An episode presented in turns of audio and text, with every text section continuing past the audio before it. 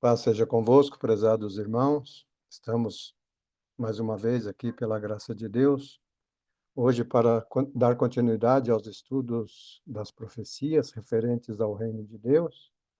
Na semana passada nós falamos um pouco a respeito de como será a volta de nosso Senhor Jesus Cristo. Esse tema é de suma importância para todos nós que temos esta esperança, esta esperança nas promessas de Deus, esta confiança também na palavra de Deus.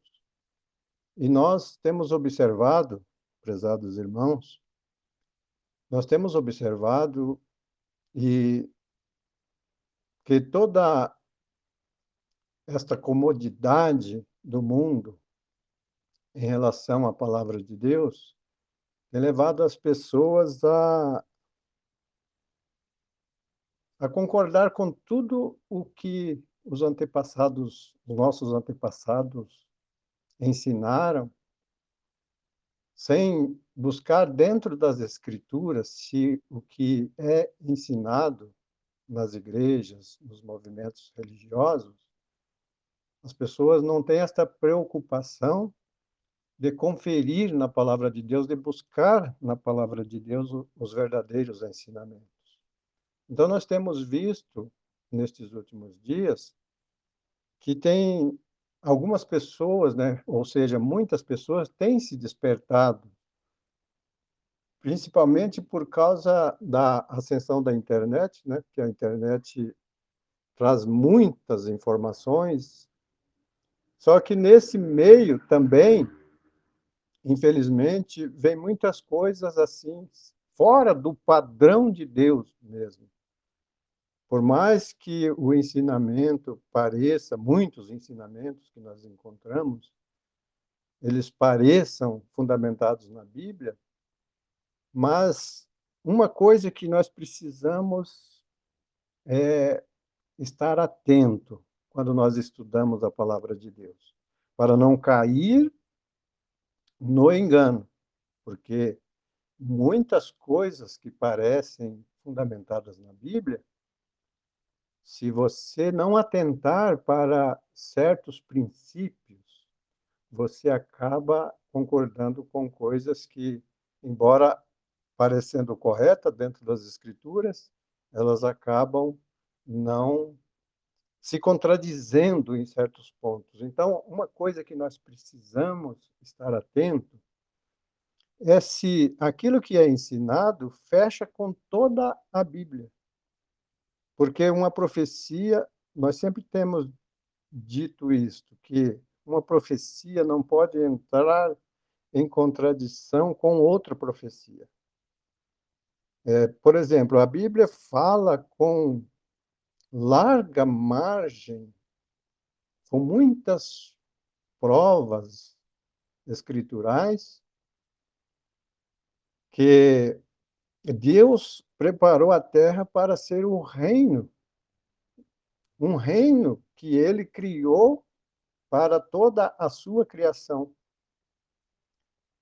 De repente, vem uma mensagem dizendo que o homem vai ser levado para o céu, alguma coisa vai estar errada aí.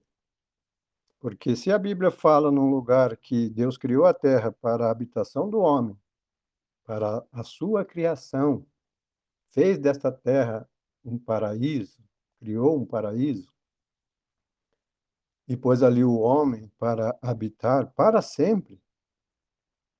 E depois surge uma mensagem de que Deus vai levar o povo para morar no céu, então, nós precisamos ver onde está o erro. Onde é que está o erro? Porque a Bíblia não pode entrar em contradição, as profecias da Bíblia não podem trazer essa contradição. Na semana passada, nós falávamos a respeito do reino de nosso Senhor Jesus Cristo. Por exemplo, algumas correntes religiosas ensinam que a terra há de ficar vazia por mil anos. Só que ali no livro do Apocalipse, que é onde fala do milênio, Apocalipse 20,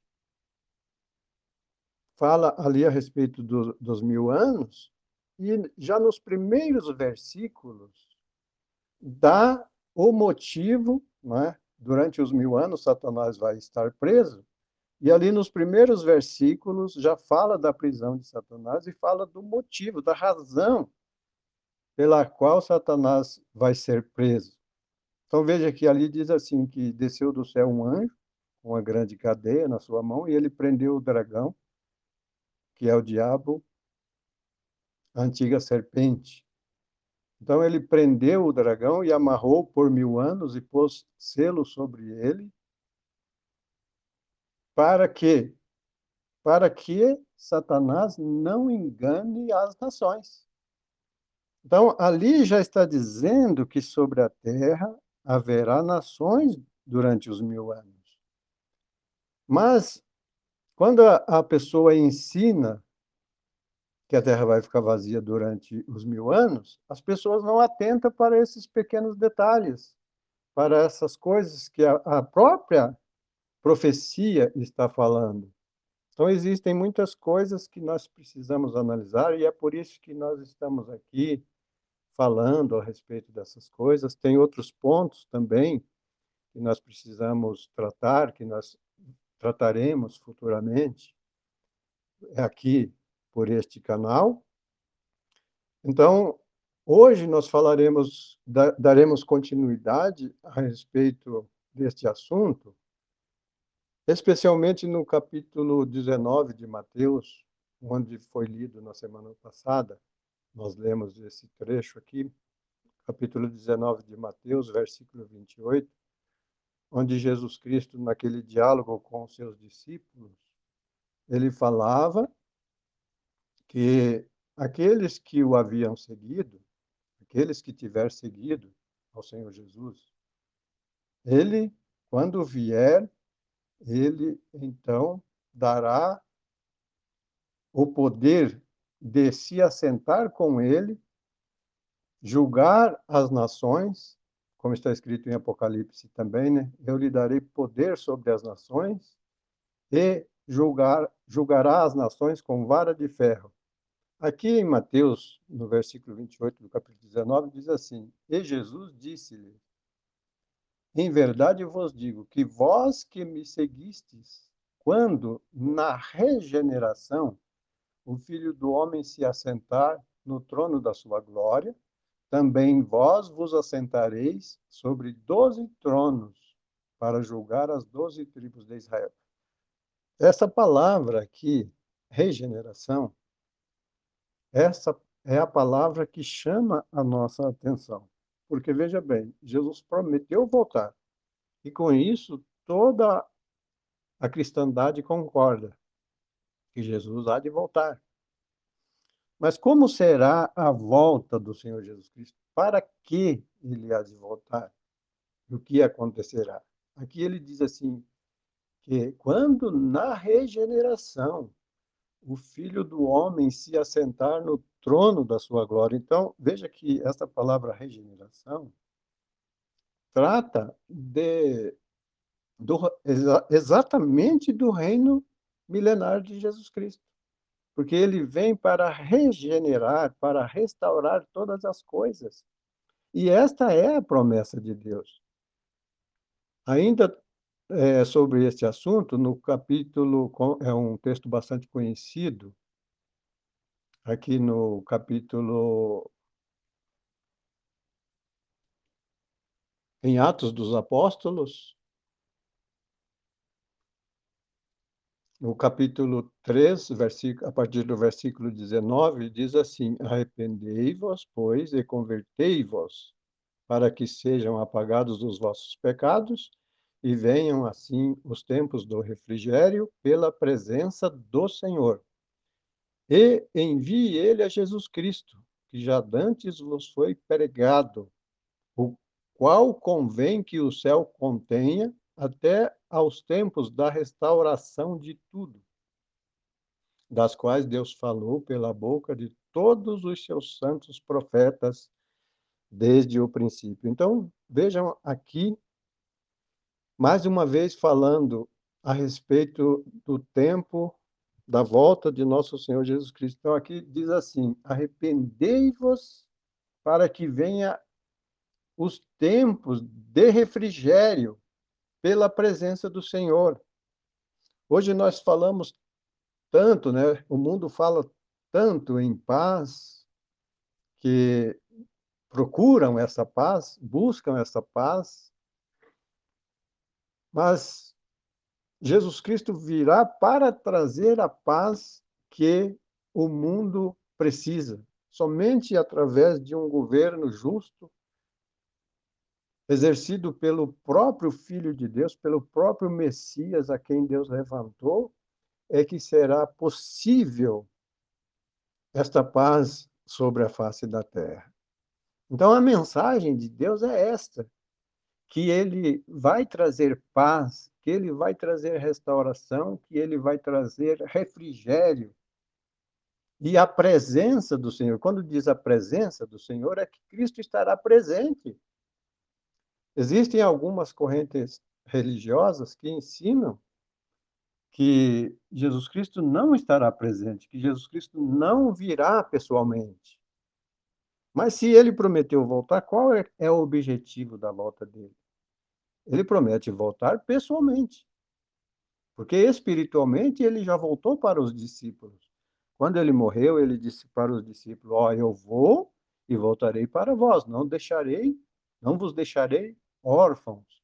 Então, em espírito, o Senhor Jesus Cristo já voltou, ele estava presente ali quando, principalmente quando é, eles receberam ali o poder do Espírito Santo que os ungiu, que ungiu os discípulos para a missão, e o Senhor Jesus Cristo disse: Eu voltarei para vós. Então, quando é, a presença de Deus veio, ele disse: Virei eu e o Pai e farei em vós morada, né? Aquele que aceita, que recebe ao Senhor Jesus Cristo como seu Salvador e que é salvo por Jesus Cristo, ele disse: Virei eu e o Pai e faremos nele morada. De que forma? Pela presença, pela sua presença, né? aliás, pelo Espírito Santo. Ele não está pessoalmente com a igreja, mas ele está presente por meio do poder de Deus.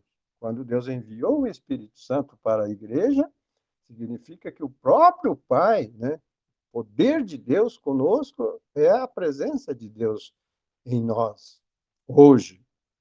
Mas, pessoalmente, ele há de voltar, como diz aqui, né, pela presença do Senhor. Isso significa que ele voltará pessoalmente. Outra coisa que nos faz, ainda que nos remete a esse a esse detalhe que o Senhor Jesus Cristo estará presente é quando ele diz ali em Mateus 19, 28, ele diz assim que há de se assentar no trono da sua glória e os discípulos se assentarão com ele. Essa é a promessa que ele fez. Ele disse: A vós que tendes me seguido, quando na regeneração o Filho do Homem vier e se assentar no trono da sua glória, também vós vos assentareis sobre doze tronos para julgar as doze tribos de Israel. Esta é a promessa que ele fez. Entrando aqui, dando a, uma introdução já aqui no capítulo 2 de Daniel, que é o tema da nossa, do nosso estudo de hoje, nós vemos que quando nós estudamos essas questões, quando, essas profecias, né, às vezes muitas coisas assim de, de pronto já não ficam bem esclarecidas. Até mesmo depois que você se familiariza bastante com a profecia, que você está bem familiarizado, daí você começa a entender melhor. Por isso que é muito importante nós lermos, estudar, estudar esses, essas profecias, principalmente essa do capítulo 2 de Daniel e também do capítulo 7, porque são, são estudos de interesse da igreja, né?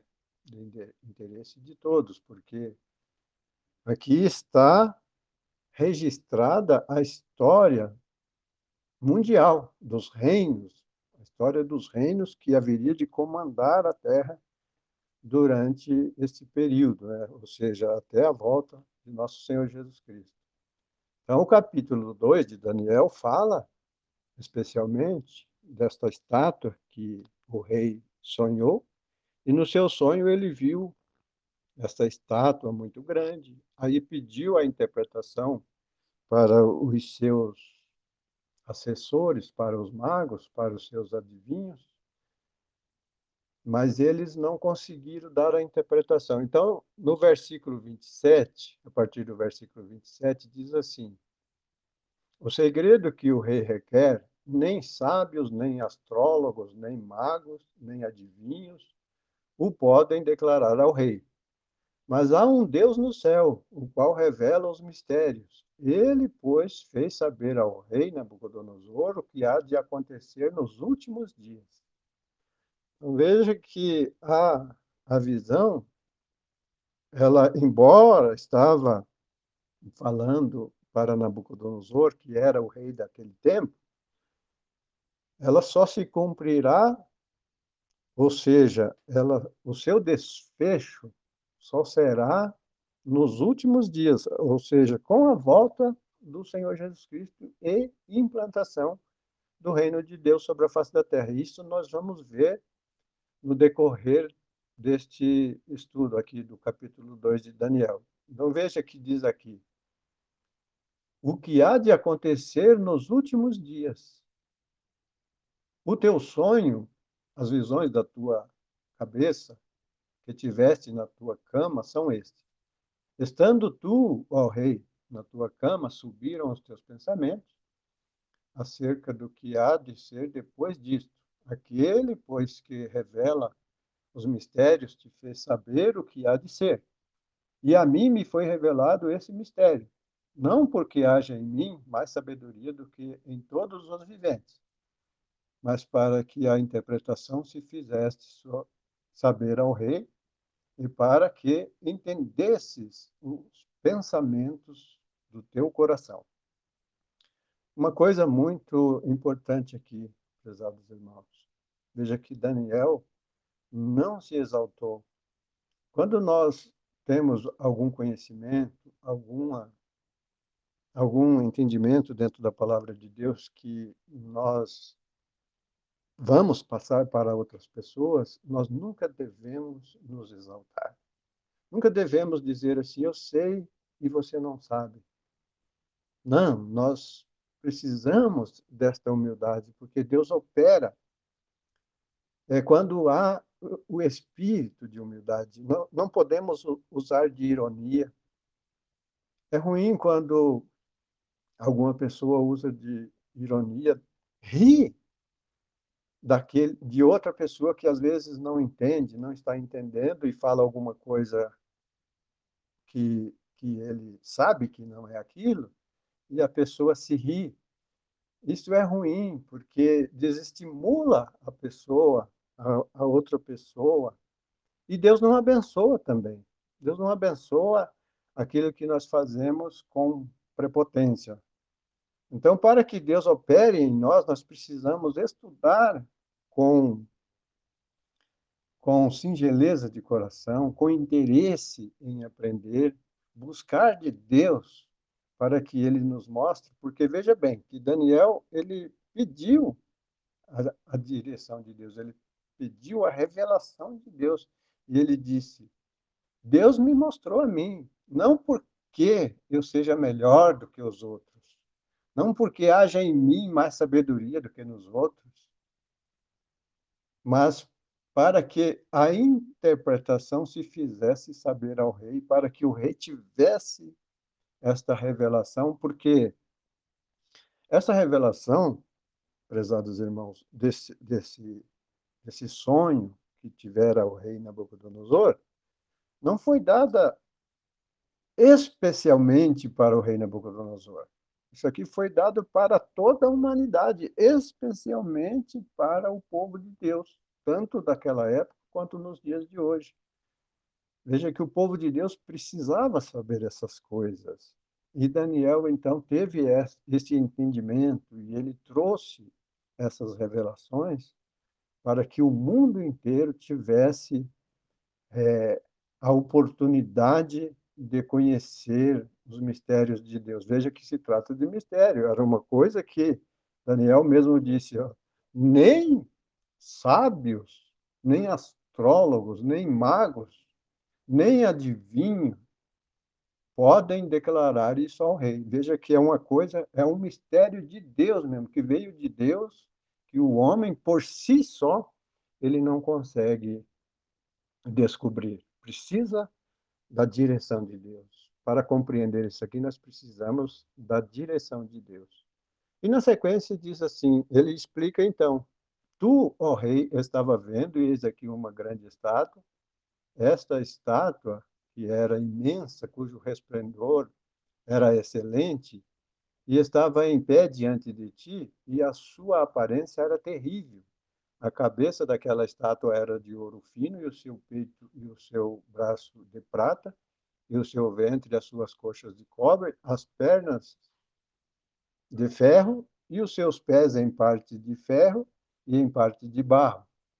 Estavas vendo quando uma pedra foi cortada sem auxílio de mão, a qual feriu a estátua nos pés de ferro e de barro, e os esmiuçou. Então foi juntamente esmiuçado o ferro e o barro, o bronze, a prata e o ouro, os quais se fizeram como a pragana das eiras do estio, e o vento os levou, e não se achou lugar algum para eles, mas a pedra que feriu a estátua se tornou um grande monte e encheu toda a terra. Então, primeiramente, nós precisamos conhecer os conhecer cada elemento da profecia. É? Aqui, quando ele revelou esses detalhes, veja que ele fala que a pedra atingiu a estátua nos pés. É? Por quê? Porque cada elemento ocupa um lugar. A cabeça de ouro, que era o império da Babilônia, depois ele vai explicar aqui na sequência, né? Ele diz aqui que o rei estava vendo o sonho, até que veio é, essa pedra. E aí, então, ele começou a falar. Aqui ele diz: Este é o sonho, também a sua interpretação, diremos na presença do rei.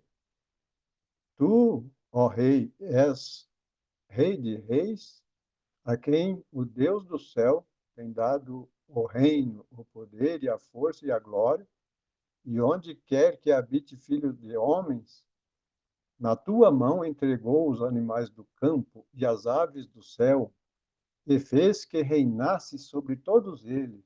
Tu és a cabeça de ouro.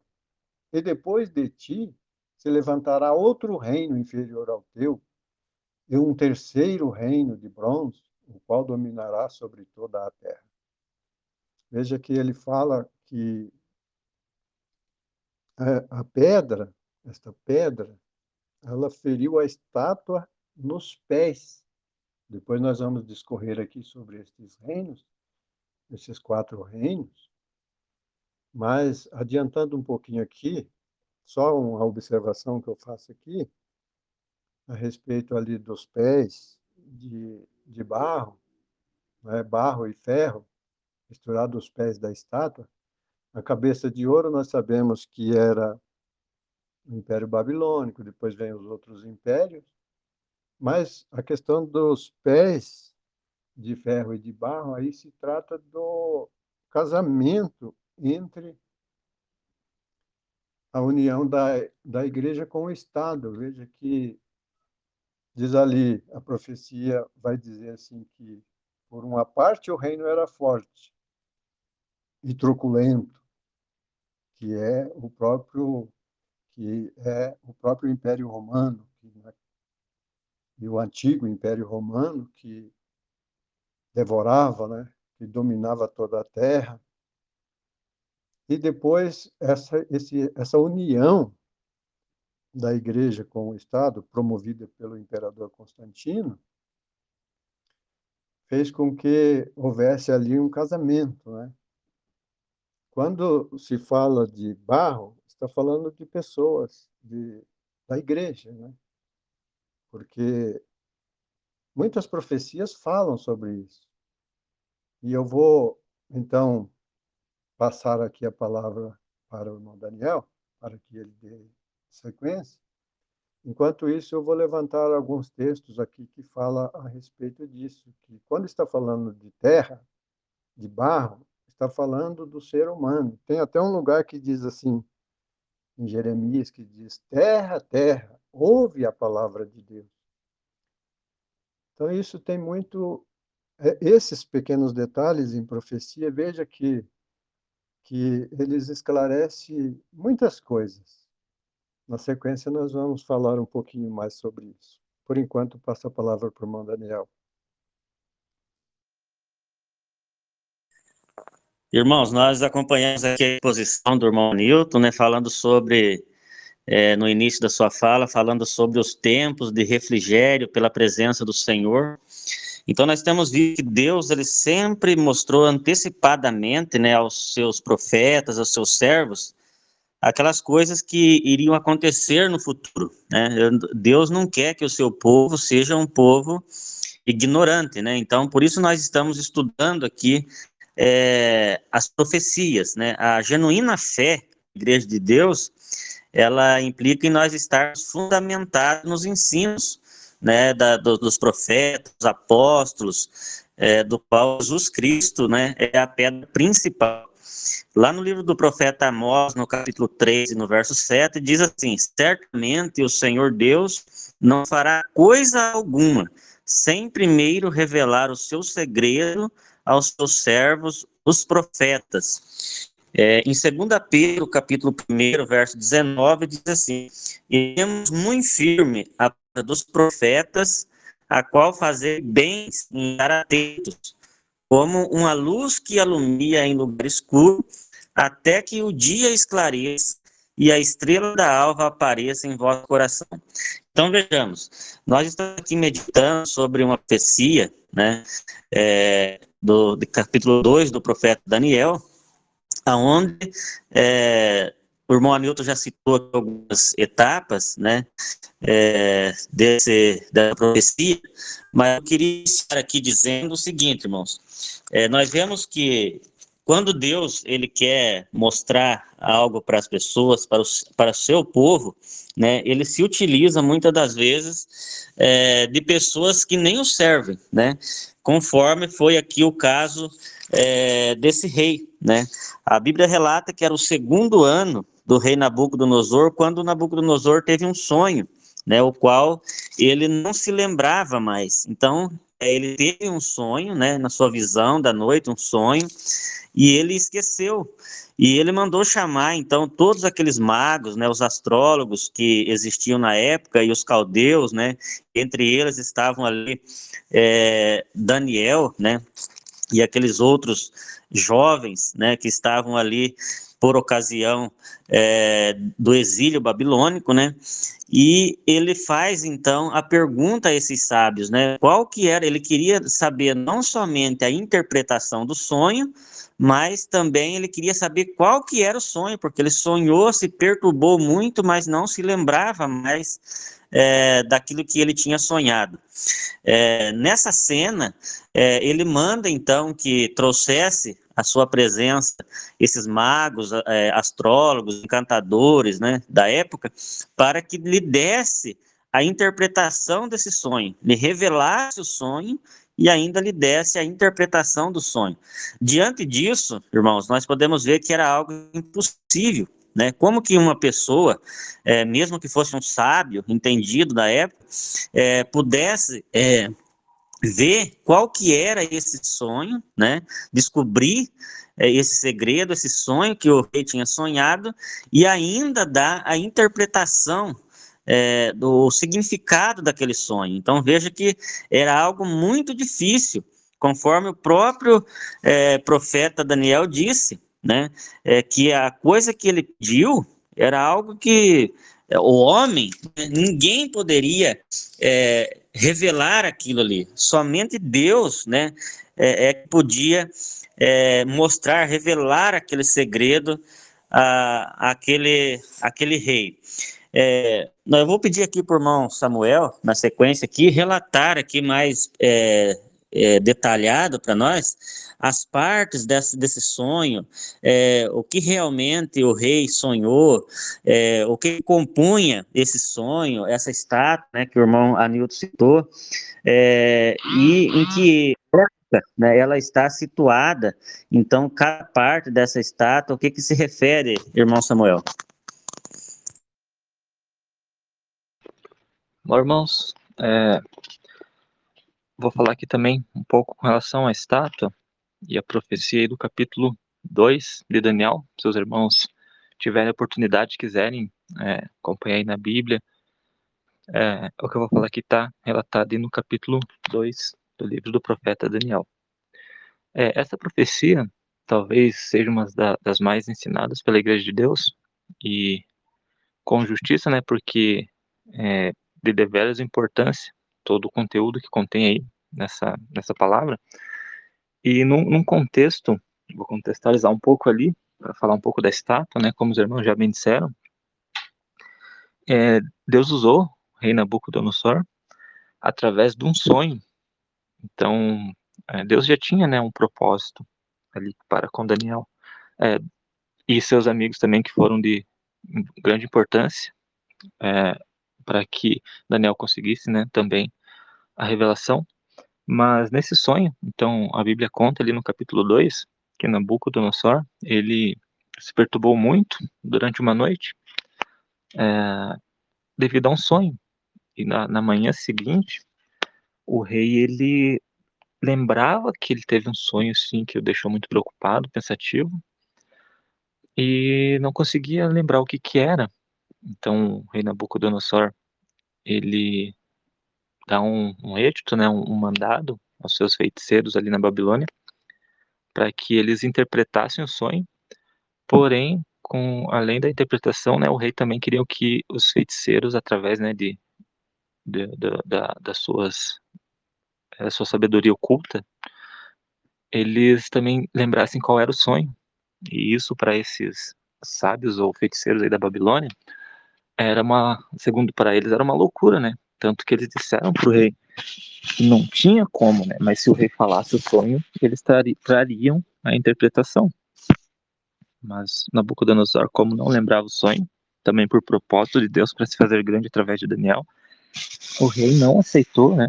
É, a resposta dos feiticeiros e iria matar a todos os sábios da Babilônia, porque ninguém conseguia dar um, um respaldo ali para ele, nem próximo do que foi o sonho.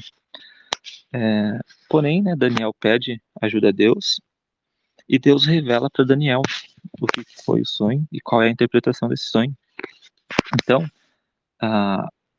Daniel vai até a presença do, do rei, né, fazendo um breve resumo aqui.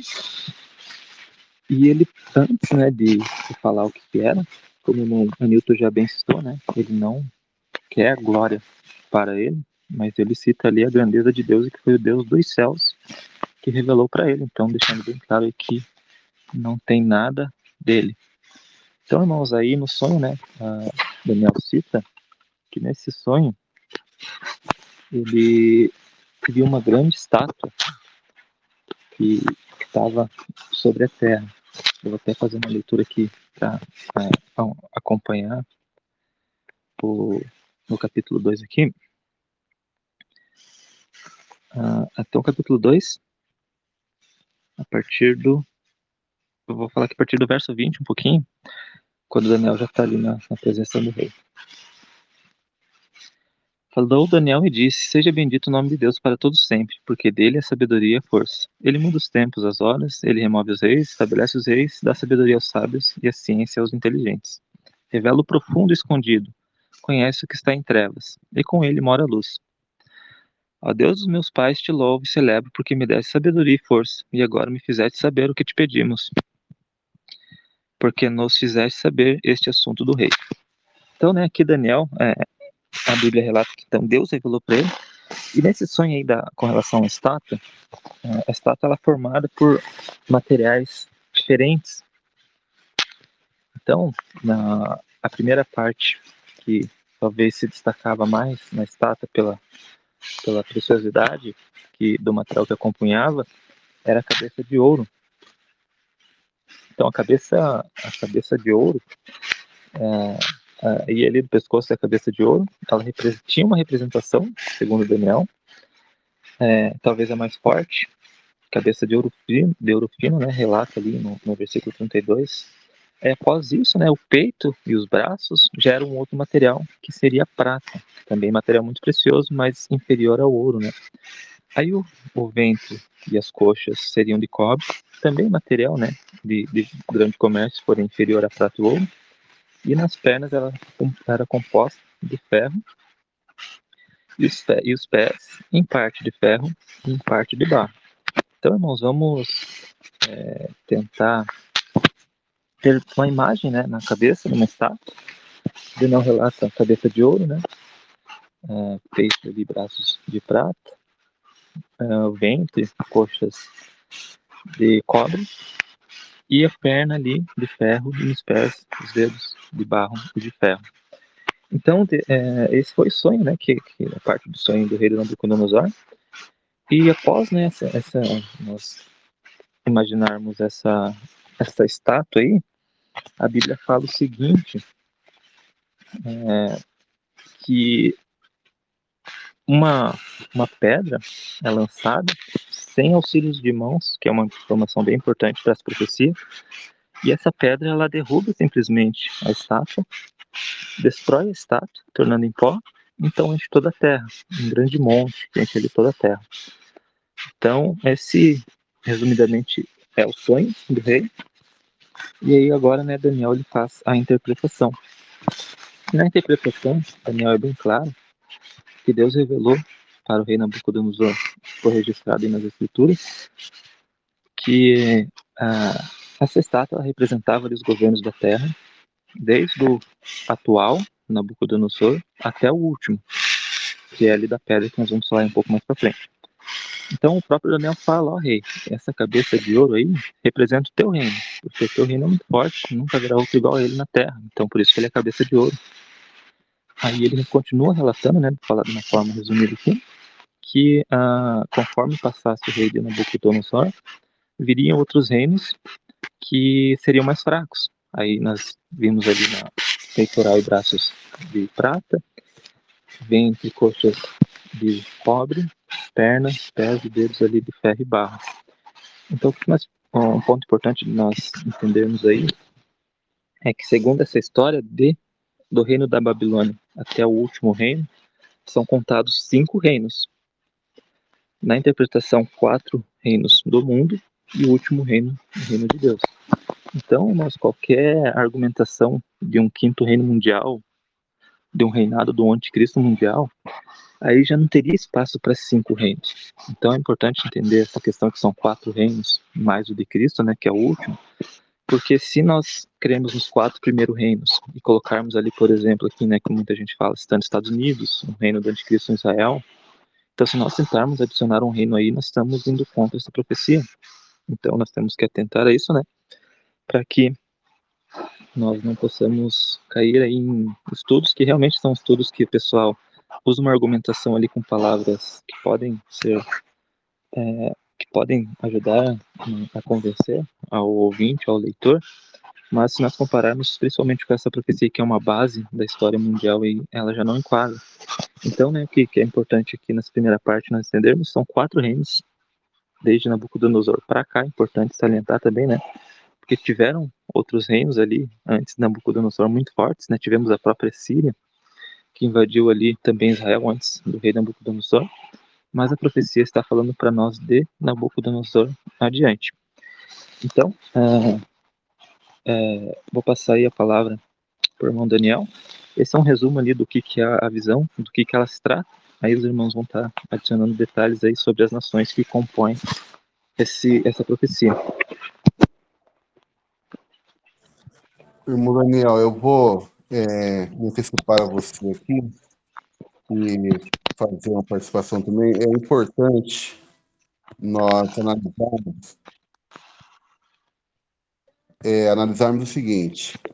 Quando nós falamos aqui, para quem talvez nunca tenha estudado esse tema especificamente, relativo à questão da visão de Daniel, do ponto Daniel 9, que nós veremos posteriormente, quando nós estamos falando de reinos, nós estamos dizendo o seguinte: reinos, obviamente, que cada país na, na sua região geográfica formava um reino, sempre formou um reino. Então, o mundo, é, no, no, nos seus milênios de história, ele foi formado por reinos.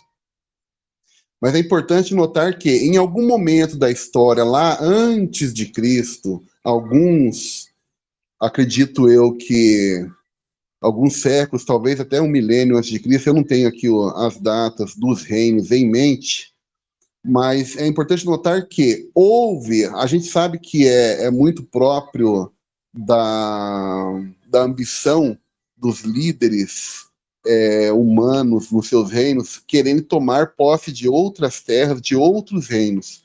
Então, o que, que ocorre? Em algum momento da história antes de Cristo, houve um avanço dos exércitos de Babilônia e eles foram tomando os outros reinos, tomando posse. E, e, de modo tal que em algum momento eles se tornaram um reino mundial. Ou seja, a, esse reino de Babilônia se tornou muito poderoso, era um reino muito forte, etc. e tal, mas é, era um reino muito rico, tanto que era simbolizado pela cabeça de ouro.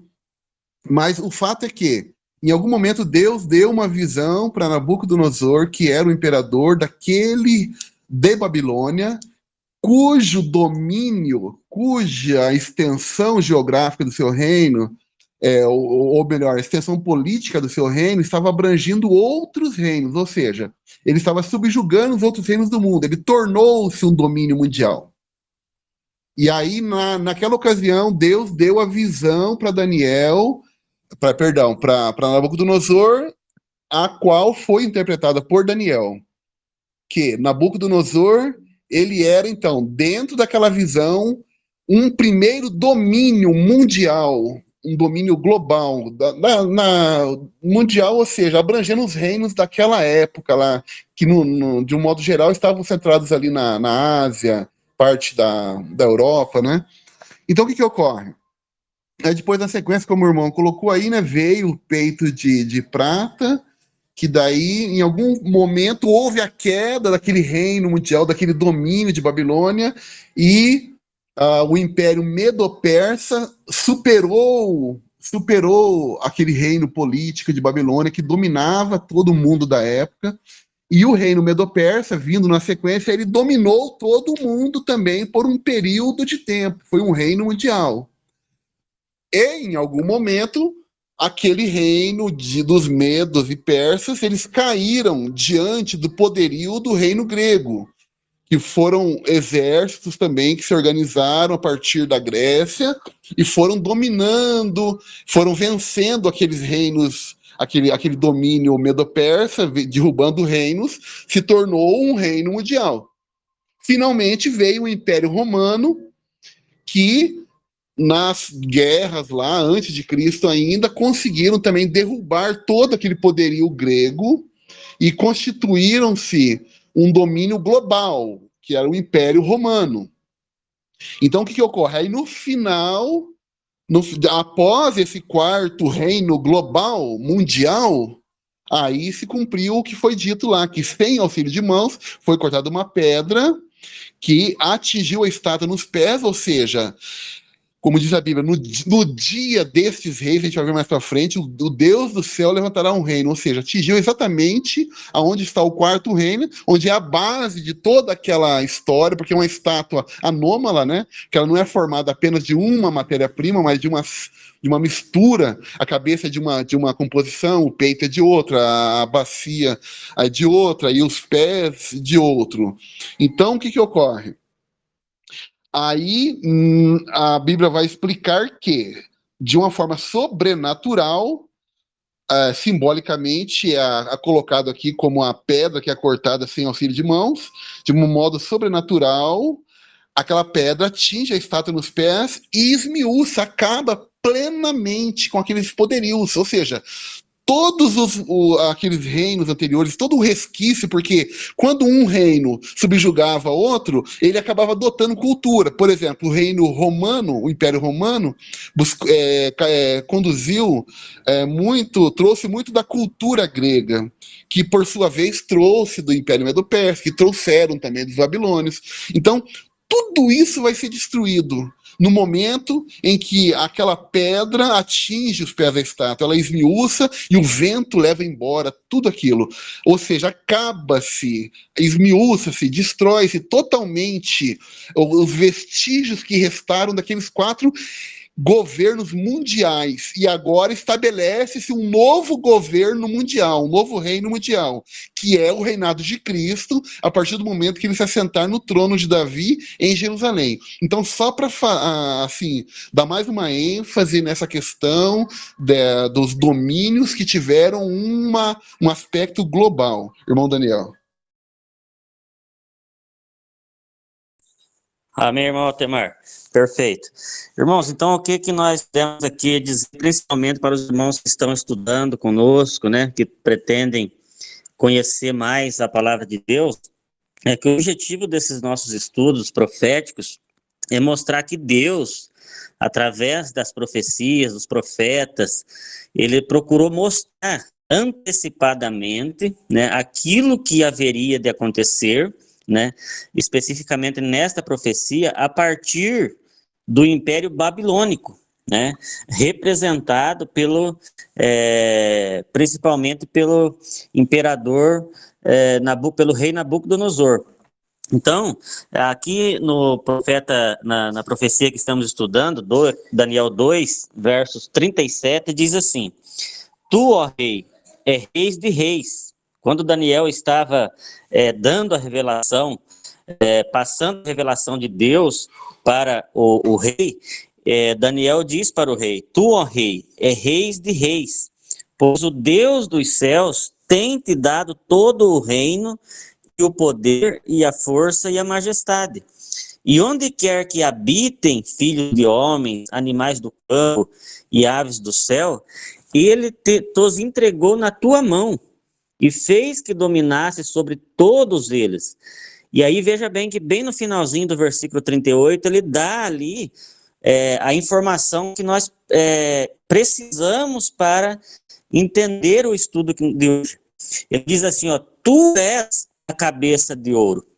Então veja que é, Daniel aponta para Nabucodonosor, né, é, como sendo ele próprio a cabeça de ouro, né, aquele domínio que ele estava tendo, é, que era esse império é, mundial, conforme o irmão é, Altemar é, já nos colocou.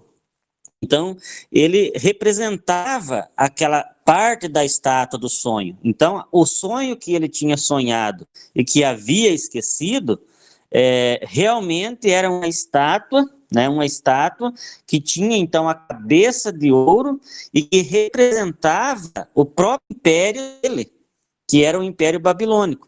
E esse império ele se estendeu do, do ano 606 a.C. até o ano 538 ou 536, né, é, antes de Cristo, porque fecha-se aqui o período, então, de 70 anos em que Israel esteve é, é, cativo na Babilônia.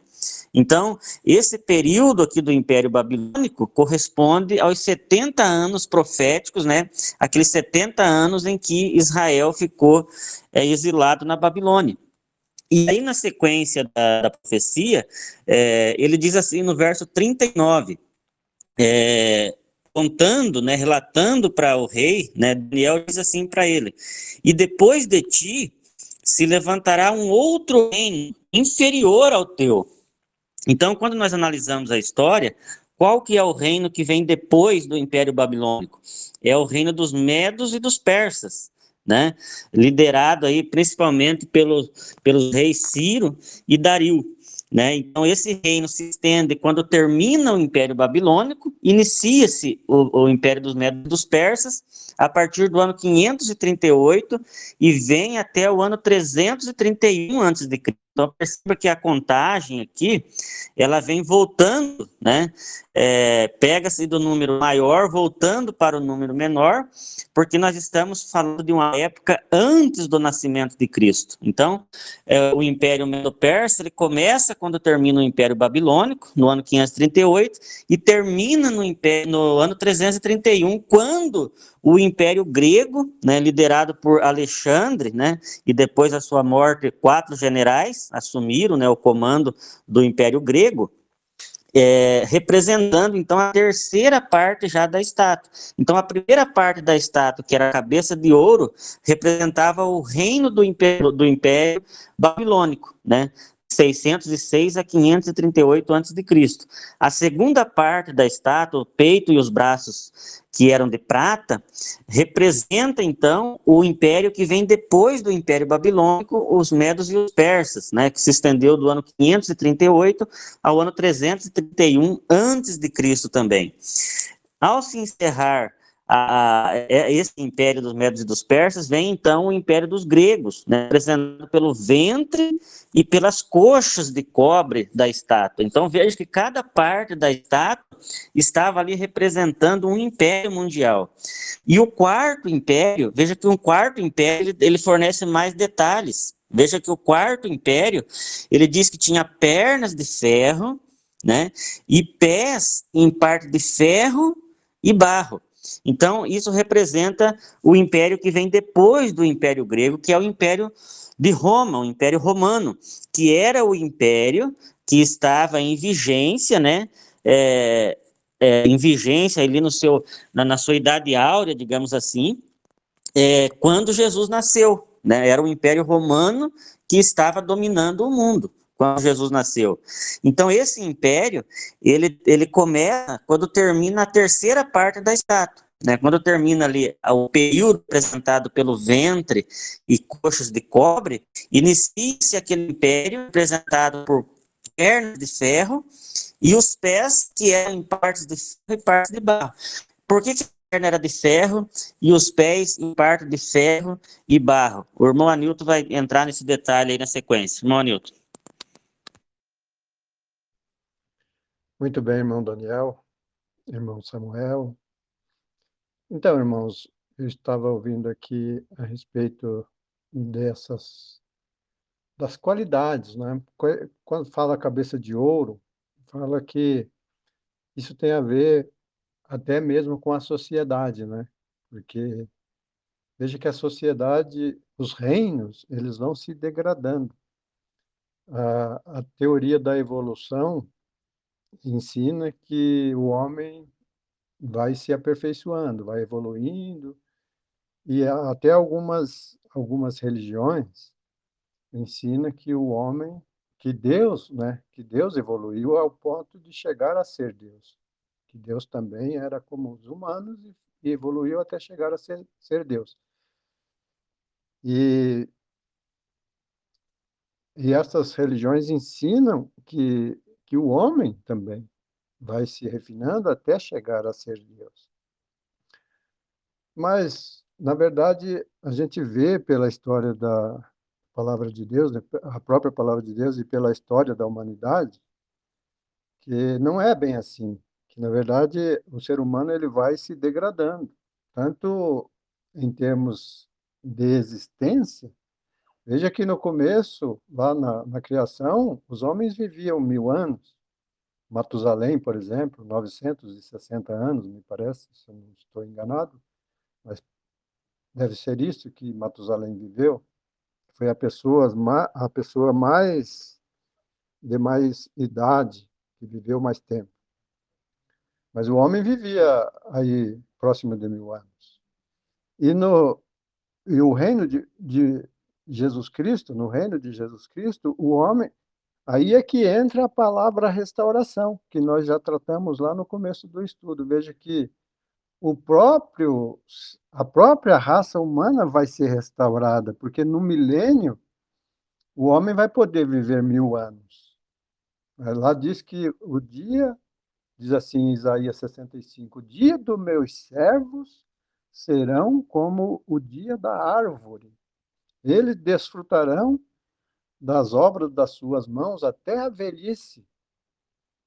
Segundo o que está escrito lá, morrer com 100 anos é morrer ainda jovem.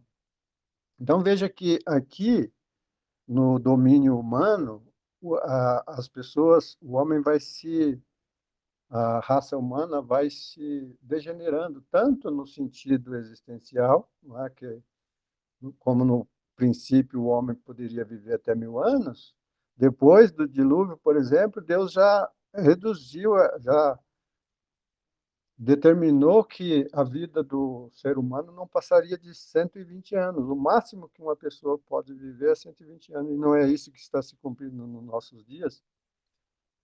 E hoje já, quem vive até 100 anos, hoje já deve se considerar um bem-aventurado, né? porque maioria da, das pessoas, o máximo, né?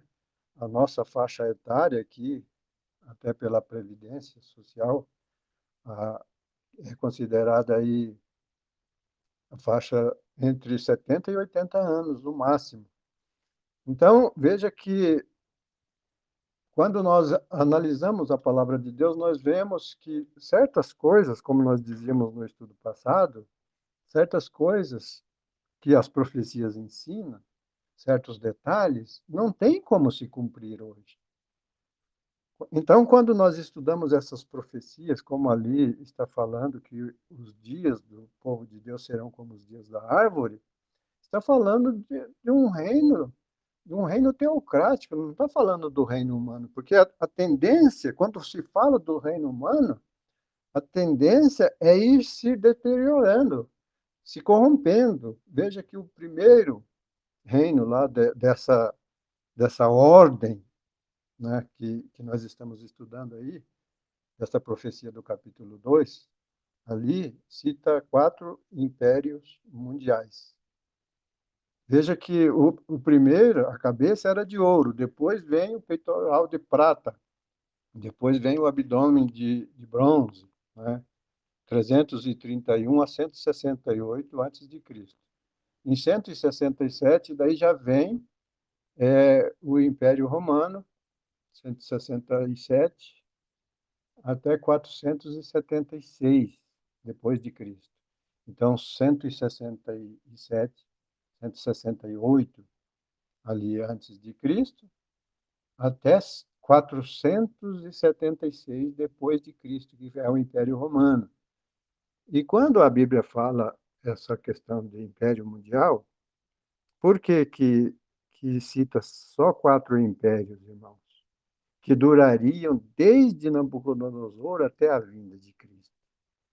Porque é, veja que esses impérios mundiais, eles são, na verdade, é o que determina a religião, é o que determina o, a, a religião, a política, é o que determina, é o que faz guerra, um reino que empreende guerra, que toma território. Veja que o Império Romano ele era composto de dez reinos da Europa.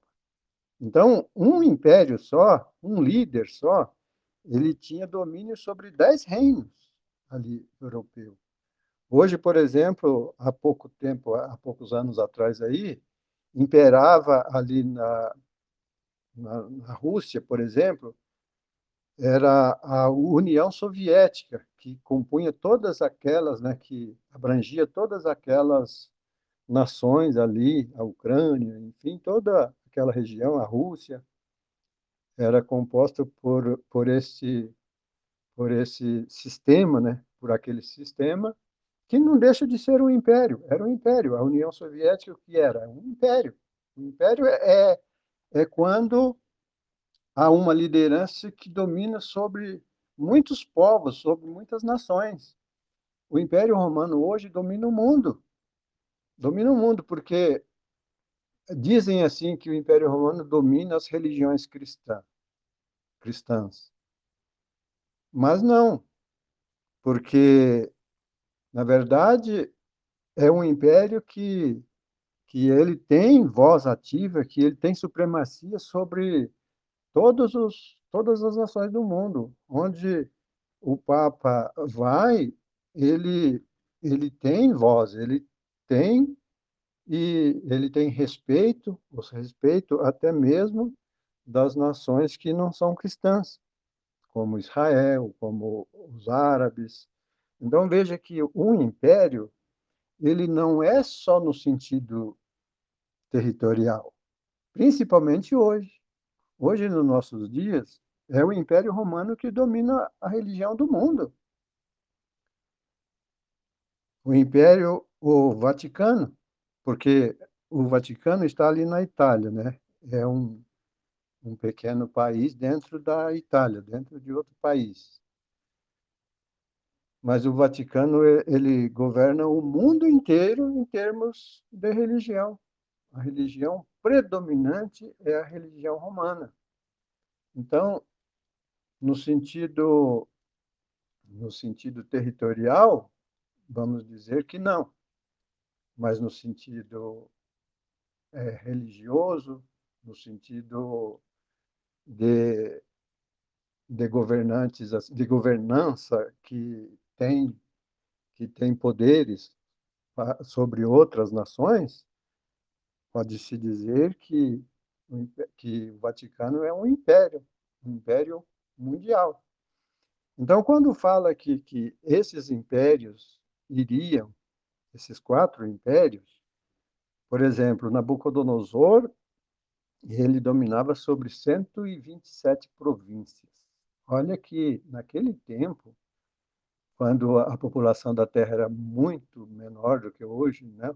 muito menos, muito, muito menos nação, havia muito menos é, povos, territórios, continentes, né? Naquele tempo era descoberto apenas o, a parte oriental, a parte ocidental era nova ainda, a Europa, ela surgiu depois. Mas, então, quando se falava que um, um império, naquela época, ele dominava sobre 127 províncias, era uma, era uma coisa monstruosa. No caso de Alexandre, Alexandre ficou entrou para a história como um dos maiores conquistadores daquela época, porque ele era muito poderoso, tornou-se muito poderoso, ficou conhecido como Alexandre o Grande. Então, quando fala que Alexandre, o segundo império, ou seja, o terceiro império, o segundo império seria menor do que o de Nabucodonosor, é, pode ser até em questões de abrangência, né? pode ser até em, em questões de abrangência, mas em termos de, de poderio, Alexandre, Alexandre foi um dos maiores, um dos mais poderosos daquela época, sendo suplantados é, apenas pelo Império Romano, que depois veio e é o mais extenso. Veja que o Império Romano, de todos, foi o que mais se estendeu. Quando nós falamos de Império Romano, nós estamos falando do Império Romano antigo, antes de ser feita, então, essa, essa cristianização do Império. Porque quando nós falamos de Império Romano, nós estamos falando de um povo que não tinha que não tinha nenhuma conexão com a religião dos judeus. Roma é, passou a dominar sobre os judeus, tanto é que quando Jesus nasceu, era Roma que doma, dominava sobre a Judéia. A Judéia estava sob o comando de Roma. Veja que Pôncio Pilatos, por exemplo, era romano. E foi ele que foi que coube a ele fazer o julgamento de Jesus Cristo. Mas depois, então, da morte dos apóstolos, depois de Jesus Cristo, ali no ano 70, ainda diz que o general Tito, no ano 70, depois de, de Cristo, não é? Não é o ano 70 agora, 1970, o ano 70 da era cristã, 70 anos depois do nascimento de Jesus. Aí o general Tito invadiu novamente Jerusalém, cumprindo ali uma profecia de Jesus Cristo que disse que Jerusalém seria entregue aos gentios e seria pisada até que o tempo dos gentios se complete. Então, essa profecia se cumpriu no ano 70. Veja que ali, aquela profecia que fala, Jesus, os discípulos olharam para o templo e se admiraram com a estrutura do templo. Aí Jesus disse: Não ficará aqui pedra sobre pedra que não seja derribada. Muitas pessoas leem essa profecia e pensam que isso ainda vai se cumprir. Então, muitas profecias da Bíblia já se cumpriram. Esta profecia, por exemplo, ela se cumpriu no ano 70, que os gentios tiveram, entraram em Jerusalém, dominaram o povo, e depois é, da morte dos apóstolos, quando Roma já dominava grande parte de, do mundo. Aí, então, Roma, é, Constantino, imperador Constantino, já no ano de 325, por ali, 312, me parece que Constantino subiu ao trono, ao poder, em 312. Não sei bem certo, mas deve ser isso. Sei que foi ali, 300 e poucos ali, que, que Constantino assumiu o poder ali em Roma, e ele então passou a. Ele teve um sonho, né, segundo consta a história, que ele teve um sonho, que ele viu uma visão tal. Mas Constantino teve um papel fundamental aí para o processo de cristianização do Império Romano. Nas, nos próximos estudos, nós vamos falar um pouco sobre isso. Hoje nós já não vamos entrar propriamente nesse assunto, porque daí já envolve outras coisas. Mas Constantino foi aquela pessoa que serviu de ponte. Né? Ele pode, pode, pode se considerar como uma ponte entre o Império Pagão, o Império Romano Pagão, e o Império Romano Cristão. Daí, quando ele fez essa união da igreja com a política, né, com o setor, o setor religioso com o setor político, e a igreja passou a comandar, né, como tanto no, no sentido religioso, o Papa mandando e o imperador mandando também. Então, isso significa que houve ali um casamento da igreja com o Estado. E é o que está escrito lá: unir-se-ão um ao outro, mas não se ligarão um ao outro. Veja que a política no mundo ela, ela tem o seu papel no mundo político e a religião tem o seu papel também paralelo com a política. Depois do de 1260 anos, esse a religião foi novamente desvinculada do, do Estado. Né? Até 1798, porque conta-se ali é, que essa profecia começou a se cumprir em 538 depois de Cristo e o poder então o poder daquele império que surgiu ali com Constantino, o Império Romano religioso que surgiu a partir de Constantino, por ele ter feito aquela união da Igreja com o Estado, ali colocando o Papa é, sobre também sobre o Império, e o próprio imperador também passou a ter voz na religião, tanto é que Carlos Magno, em 800, em 800 Carlos Magno, que era rei da França, ele foi coroado como imperador sacro. Né? Ele, ele foi coroado pelo Papa para ser imperador sacro. Então, ali surgiu um império religioso, ou seja, com duas cabeças. Né? Então, nos próximos, nos próximos estudos, nós vamos falar um pouco mais sobre isso. E isso é o que está escrito lá no capítulo 2 de Daniel, falando ali a respeito do, do ferro com o barro. Em Jeremias, por exemplo, capítulo. No capítulo. Deixa eu ver aqui. Jeremias, capítulo 22, versículo 29, diz assim: Ó oh, terra, terra, terra, ouve a palavra do Senhor. Então, quando se fala de terra, está falando assim de gentes, pessoas, né? Neste contexto, no contexto da profecia ali.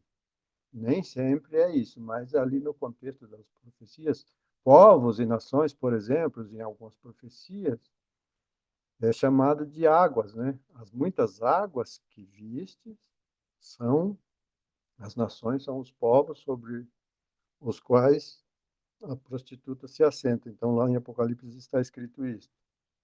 Então, veja que em algumas profecias, povos e nações são comparados como água, em outras profecias são considerados terra. Então, quando a igreja, na verdade, a igreja não são os templos, não são os monumentos, né? Esses monumentos piramidais que se, que se levantam, né? Então, a igreja é o povo. O povo é chamado de igreja. E tanto é que a igreja na Bíblia, no Novo Testamento, é chamada de uma nação sacerdotal, nação sacerdotal, sacerdócio santo. Então, quando se fala de nação sacerdotal, não está falando de uma nação constituída territorialmente, né, instituída é, com um governo humano e tal, quando está falando ali de uma nação sacerdotal, está falando de um reino teocrático espiritual de Deus. Hoje a nação é um povo espiritual, uma nação espiritual que não tem vínculo com os governos dos homens no sentido de participar desses governos como se fossem governos teocráticos, porque o único governo teocrático de Deus, eh, teocrático sobre a terra, é o reino de Deus. Foi o reino de Israel, agora na nova dispensação, na nova aliança, é o reino espiritual de Deus, por meio da igreja. A igreja é representante do governo de Deus sobre a terra, não tem vínculo com o Estado, não tem vínculo com os governantes do mundo, com os reinos do mundo. Que a paz seja convosco. E eu vou então encerrar a gravação. Se algum irmão quiser falar, me parece que ainda ainda temos um tempo, um tempo aqui. Deixa eu ver aqui. A gravação está com uma hora e doze. Eu vou passar para o irmão Marcelo. O irmão Marcelo está presente no grupo? O irmão Marcelo, o irmão Gideão. Desculpa interromper, eu só queria, é, rapidamente, como o irmão estava falando aí, coincidiu que eu estava lendo aqui sobre Carlos Magno no Wikipedia. Eu vou rapidamente ler aqui, daí o irmão pode já passar a palavra para o irmão que adentrou aí. Diz assim, ó, Carlos Magno ou Carlos o Grande. É, foi foi rei dos francos a partir de 768, rei dos lombardos e a partir de 774, imperador dos romanos a partir do ano 800. Durante o início da Idade Média, Carlos Magno uniu a maior parte da Europa ocidental e central. Ele foi o primeiro imperador reconhecido a governar da Europa ocidental desde a queda do Império Romano do Ocidente, cerca de três séculos antes. O Estado franco expandido que Carlos Magno fundou é conhecido como o Império Carolíngio. Mais tarde, ele foi é, canonizado pelo antipapa Pascoal III e é considerado beatificado, o que é um passo no caminho da santidade segundo a Igreja Católica tradicional. Retorna a palavra. Irmãos, é, eu quero aqui só, para temos que concluir aqui o capítulo 2, porque nós falamos aqui das é, quatro partes da estátua, né? É, estávamos no, nos referindo aqui agora com o irmão Anilton, né? É, falando sobre as pernas de ferro e pés em parte de ferro e barro. E interessante que quando é, ele estava olhando essa estátua, né, é, ele vê então também uma pedra é, cortada sem o auxílio de mãos, né, que vem e atinge justamente os pés da estátua. Então, isso nos dá o seguinte entendimento: veja bem, pernas de ferro e pés que eram em partes de ferro e barro. O Império Romano ele se manteve unificado, né, desde o ano 167, 168, 167 até o ano 476 depois de Cristo. Ele se manteve unificado, o Império Romano. A partir do ano 476, esse império começou a se degradar, né? E ele se dividiu então em dez é, reinos menores, certo? Esse, os pés, então, é, em partes de ferro e barro, é, os pés contêm dez dedos, né? Cinco dedos em cada pé.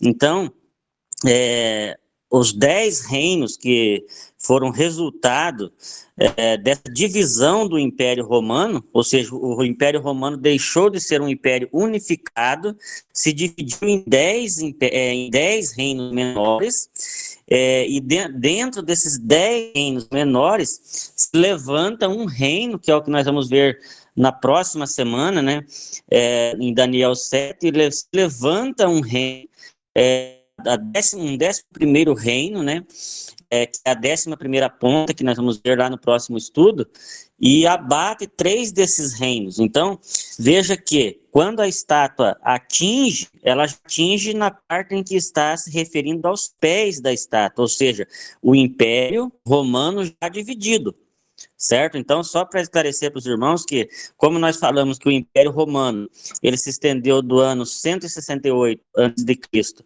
até o ano 476 depois de Cristo, é porque esse período representa as partes, a parte que da pernas de ferro, né, que trata-se do mesmo poder, né, que é o mesmo Império Romano.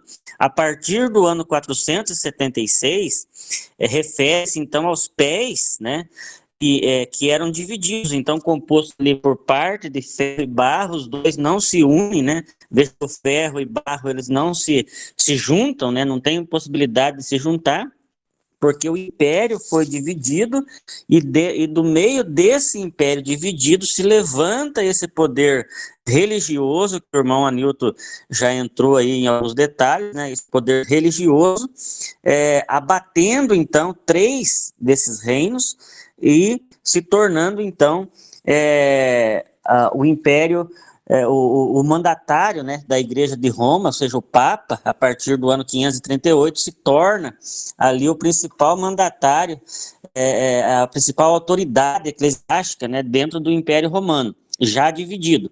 É, e com isso chegamos à situação que nós estamos hoje. Por quê?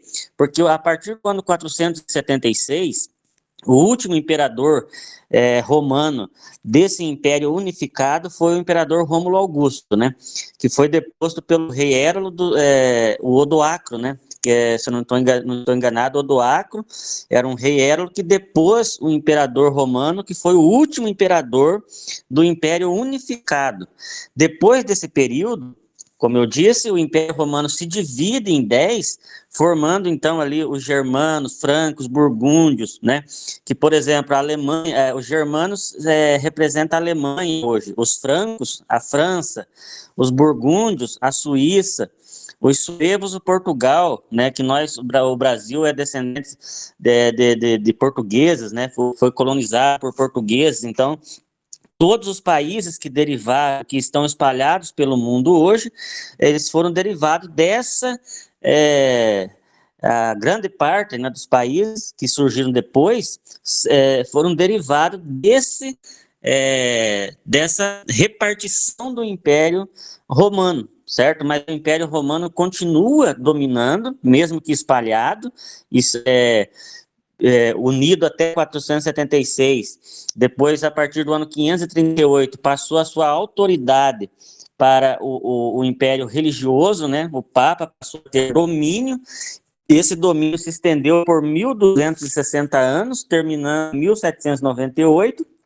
E abrindo a, a, o espaço para a liberdade religiosa, né, onde a igreja é, tem novamente a oportunidade para sair do deserto, né, ou seja, sair de onde estava escondida para pregar novamente o, o reino ao mundo, que é o que nós estamos fazendo hoje, e aí, nesse momento, né, é que uma pedra é cortada sem mãos e vem e atinge o pé da estátua, e veja que a, a, a profecia diz que, no Daniel 2,34, quando o rei estava vendo isso, ou seja, estava vendo aquela estátua, esses impérios mundiais que nós acabamos de explanar aqui, uma pedra foi cortada sem o auxílio de mão, a qual feriu a estátua nos pés de ferro e de barro e, a, e esmiuçou a estátua. E então foi juntamente esmiuçado ferro, barro, cobre, prata, ouro, ou seja, tudo aquilo que compôs a formação do, do, mundo que nós vivemos hoje, né, do planeta, é, foi atingido, ou seja, porque Cristo vem para a Terra, essa pedra que é cortada sem o auxílio de mão, representa a vinda de Jesus, o império, é, é, o, o, reino, né, que vai ser dominado por Cristo e pela Igreja, é, pela Igreja já transformada, né? É, então diz aqui que então foi juntamente esmiuçado o ferro, o barro, o cobre, a prata, o ouro, os quais se fizeram a pragana das eiras no estio, e o vento os levou, e não se achou algum lugar para eles. Mas a pedra que feriu a estátua, veja bem, irmãos, principalmente os irmãos que estão estudando conosco, a pedra que feriu a estátua se fez um grande monte e encheu toda a terra. Os irmãos, os irmãos estão entendendo? A pedra que vem, que é Cristo, que atinge os poderes do mundo, ela destrói tudo isso, né? Que é o processo de restauração que nós falávamos no estudo passado. É, Jesus vem para restaurar todas essas coisas, vai exterminar o ímpio, conforme está lá em é, Provérbios capítulo 2, versos 21 e 22, Salmo 37, né? Aonde vai ser é, exterminado da terra o ímpio, né? E o justo, o manso, vai permanecer na terra. E essa pedra diz que ela se formou um grande monte e encheu toda a terra, representando o quê? Que o reino de Cristo vai abranger toda a terra, todas as nações vão estar sujeitas ao domínio do Senhor Jesus. Então, eu só queria concluir aqui esse capítulo 2, porque no próximo estudo nós vamos entrar no capítulo 7, é, onde nós vamos detalhar mais aqui sobre é, esse poder é, é, religioso, né, que ressurgiu aí do meio desse império babilônico aí. Tá bom, irmãos? Então, o Pai seja convosco. É, alguns irmãos ainda que queiram se manifestar, a gente vai abrir aqui um, um pequeno espaço para os irmãos se manifestarem aí é, sobre o estudo ainda. Depois, na sequência, os irmãos ainda terão tempo aí para é, fazer os seus comentários. Irmãos, então rapidamente, eu vou aqui dar uns dados históricos, caso os irmãos queiram pesquisar com mais detalhe aí, é, com relação à questão do, da transição, que está ser bem rápido. Então, aí, é, em resumo, primeiro reino ali, né, Nabucodonosor.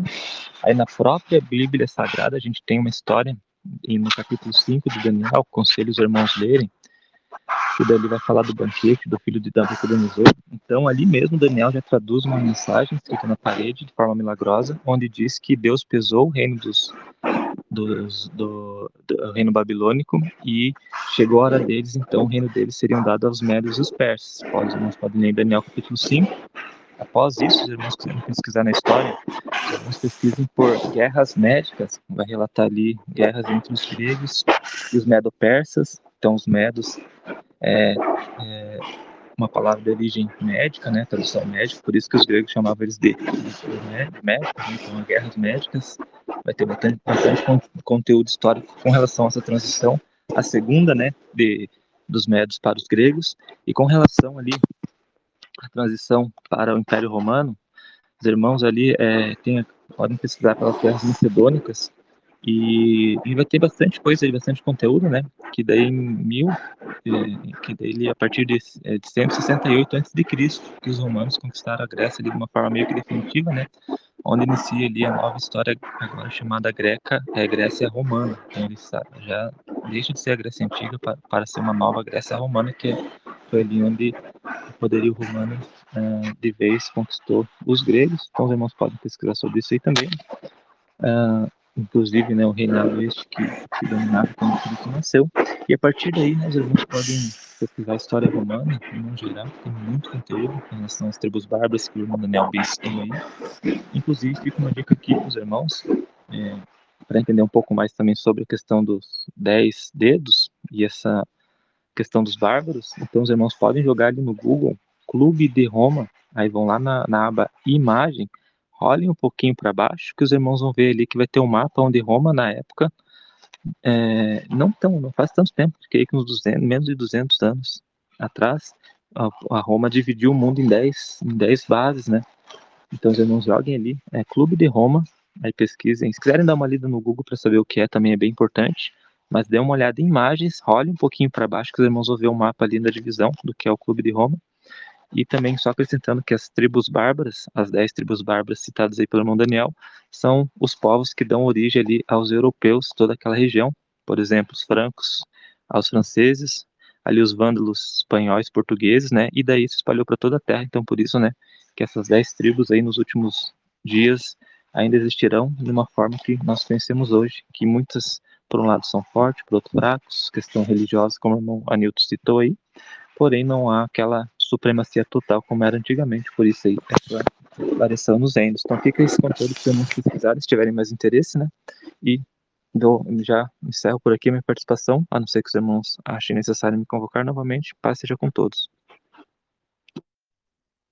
Então, prezados irmãos, eu vou eu vou citar aqui as pessoas que estão presentes, para daí eu encerrar o, o áudio. Agradecemos aqui a presença do irmão Samuel, que colaborou conosco nos estudos, o irmão Daniel, evangelista Daniel, também o irmão Altemar, o irmão Enoque, o irmão Enoque Ribeiro Machado, que é aqui de Curitiba, também está aqui conosco o irmão Carlos Neve, a irmã Nama, aqui está como Nama, não sei, não, não, não conheço bem, mas acho que conheço, não sei quem é. Assim, se for a pessoa que estou pensando, conheço. Se não for, se for outra pessoa, não conheço. Tem aqui também Antônio Silva, irmão Antônio, de Mandirituba. Irmão Gideão também está aqui conosco. A irmã Glória, a irmã Maria das Neves e também a irmã Inês. Eu vou encerrar o áudio, porque já estamos com uma hora e meia. E depois os irmãos podem se despedirem, podem dar a sua palavra aqui, aqueles que quiserem, está bem?